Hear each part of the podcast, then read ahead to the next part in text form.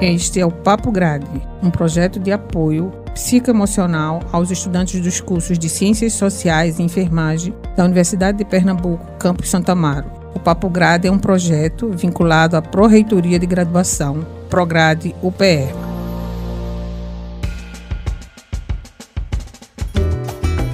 Olá pessoal, tudo bem? Eu sou Anderson Vicente, antropólogo, professor do curso de licenciatura em Ciências Sociais da Faculdade de Enfermagem Nossa Senhora das Graças da Universidade de Pernambuco, campus Santa Amaro.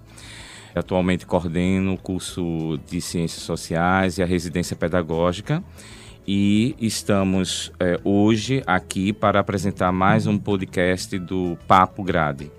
O podcast Papo Grade foi idealizado a partir de um projeto para os graduandos dos cursos de Ciências Sociais e Enfermagem do Campus Santa Amaro da UPE. É uma série de oito edições sobre diversos temas relacionados à vida universitária. Esses temas nos chegaram a partir de um inquérito realizado junto aos estudantes desses cursos. Hoje o tema será Relações Familiares. E para conversar conosco, teremos a presença de Rui Gonçalves, né, é formado em psicologia pela Faculdade Nassau e mestrando em ebiatria pela Universidade de Pernambuco. Olá, Rui. Olá, professor. Tudo bem contigo?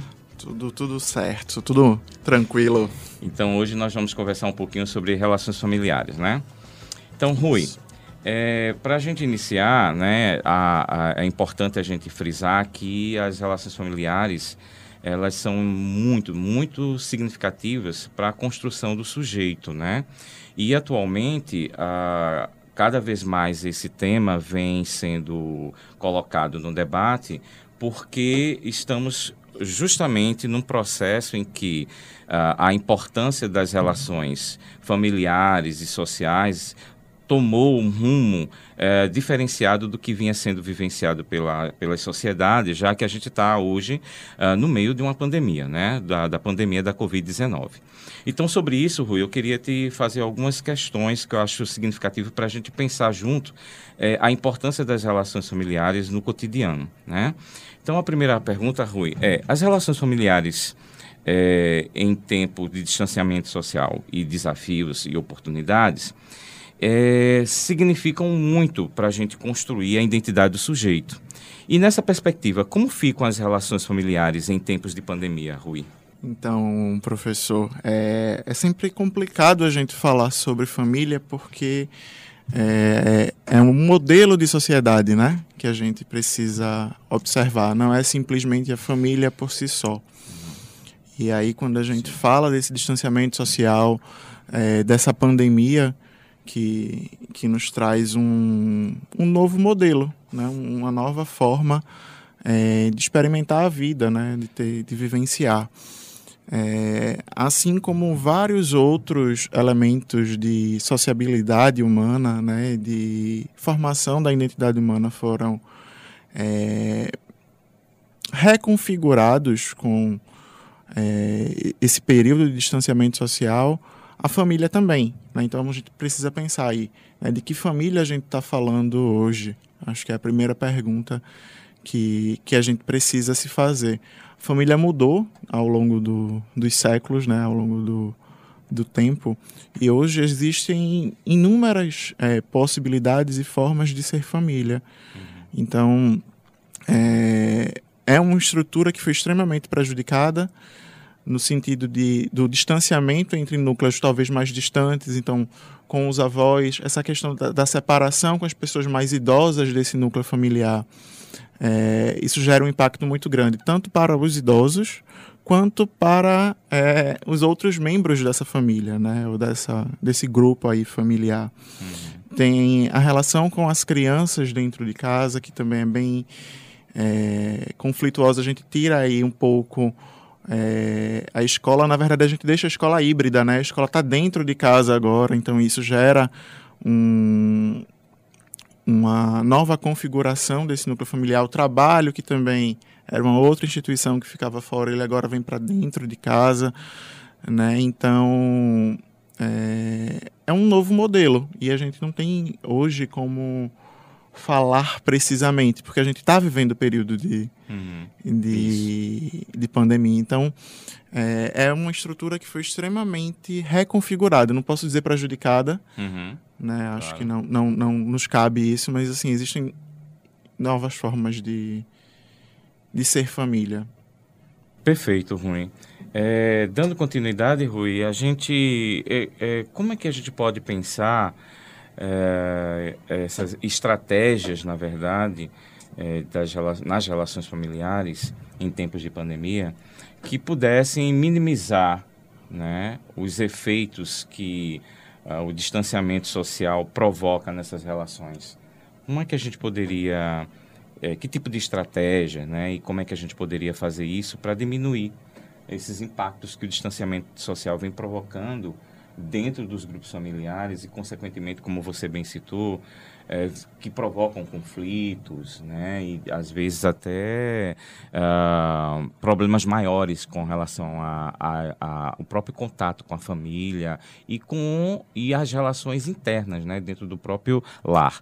Como qual, qual seriam as estratégias que você poderia elencar para a gente para diminuir esses efeitos da pandemia sobre o distanciamento, é, sobre as relações sociais e efetivamente sobre as relações familiares diante do distanciamento social?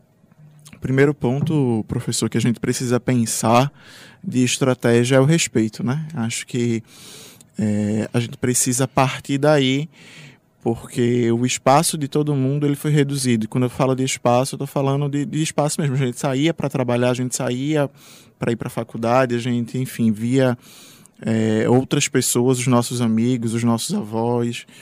E agora está todo mundo muito compactado dentro Sim, de casa. Então, isso é preciso de respeito, né? É, é respeitar é, o espaço que não é agora só o do outro, também é meu, né? Uhum, então, uhum, é, isso. É, é, é isso é, o talvez seja o, o mais difícil uhum. nesse período de pandemia.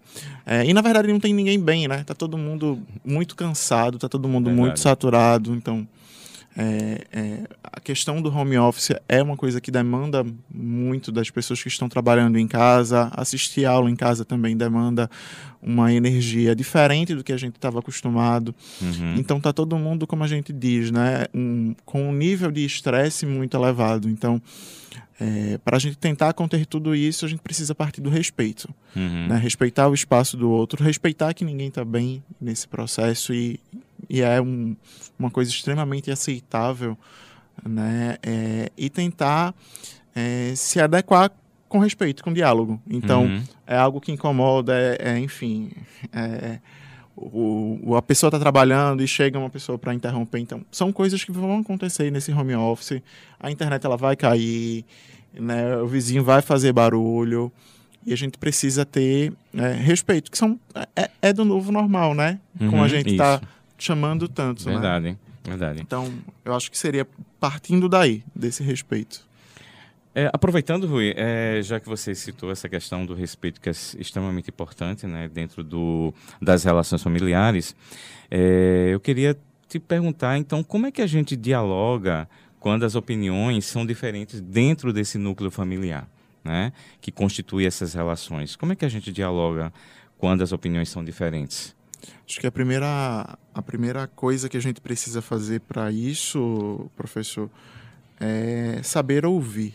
Né? É algo que a, o nosso modelo de sociedade é, tem essa grande dificuldade de ouvir o que o outro está querendo dizer. Normalmente, nas nossas rodas de amigos, se alguém está contando uma história, a gente já vai cair logo para o final, né? A sim, gente já sim. termina, às vezes, falando é, no lugar do outro. Então, o primeiro passo é, realmente é ouvir, né? Quando você consegue ouvir o outro, é, isso lhe dá uma disponibilidade afetiva muito grande. Uhum. É, eu sempre sugiro para as pessoas que têm é, relações afetivas nesse nesse momento de pandemia que está todo mundo muito saturado, é de não falar sobre fatos, mas falar sobre o que está sentindo. Porque quando a gente está falando sobre fatos, a gente entra numa guerra, né? A gente uhum. quer dizer, enfim, quem está melhor, quem está pior, você fez isso, você fez aquilo. E, e, é deixar um pouquinho isso de lado para a gente falar, poxa, eu estou me sentindo assim, né? Uhum. Eu estou me sentindo dessa forma. É lógico que foi por causa daquilo. Né? mas ninguém pode dizer como o outro está se sentindo. Então, Verdade. é, na, seria mais ou menos por aí, para as relações familiares elas caminharem de um, de um jeito. Eu estou me sentindo, enfim, triste porque a internet caiu. é, eu estou me sentindo precisando de espaço porque eu- não, não tenho mais privacidade dentro de casa. Eu estou com saudade de fazer outras coisas. Acho que é, é uma forma da gente lidar com o que a gente sente. Né? Sim.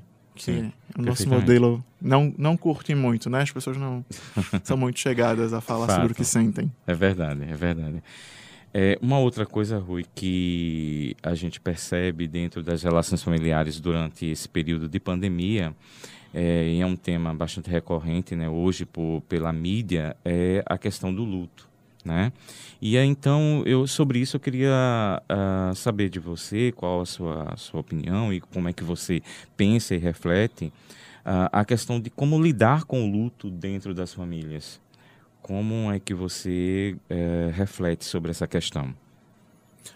Professor, falar sobre luto nesse processo que, que a gente está vivenciando é, é algo extremamente importante.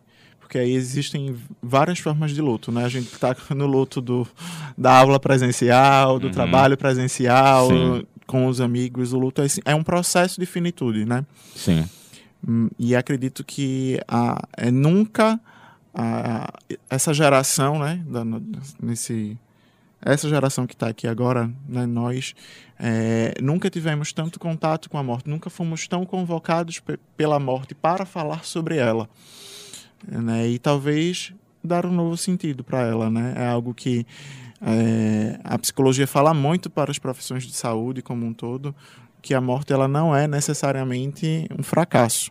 Hoje, muita, mu- as profissões de saúde encaram é, a morte como um fracasso. Não, não é. No Uhum. caso da gente, da, da pandemia, é, é- é muito disso, né? Um fracasso de um, uma série de, de erros e, enfim, Uhum. que, estão, que Uhum. estão postos. Mas é necessário a gente falar sobre o luto, falar sobre essas perdas. Né? O luto ele passa a ser é, um- uma nova variável desse dia. Né? Ele está todos os dias. A gente tem lá a contagem de mortos. Né? Com o tempo, a gente já está um pouco mais acostumado com isso, mas ainda assim nos choque, deve nos chocar. Uhum. Né? A gente está aí. Mais de meio milhão de pessoas que morreram. Então, qual seria, Rui, na sua opinião, a melhor forma de, de falar sobre esse luto dentro das famílias? Como é que a gente poderia sugerir a, a que as pessoas iniciassem uma conversa sobre o luto, já que ele é, ele representa, embora a gente tenha diferentes tipos de luto, uma, um, um sentimento muito, muito pesado, muito sofrível. Então, como é que a gente poderia começar uma conversa dentro das famílias sobre o luto, para que a gente pudesse resolver algumas questões? para te responder, eu vou é, fazer uma viagemzinha histórica que é, os gregos acreditavam né, que a morte né, era um processo de travessia. Né? Tinha lá o, o barquinho indo Sim, sim, é verdade. Né? Isso. E, Isso. Então, isso acontece até hoje. Né? Eles foram muito felizes nessa construção mitológica deles.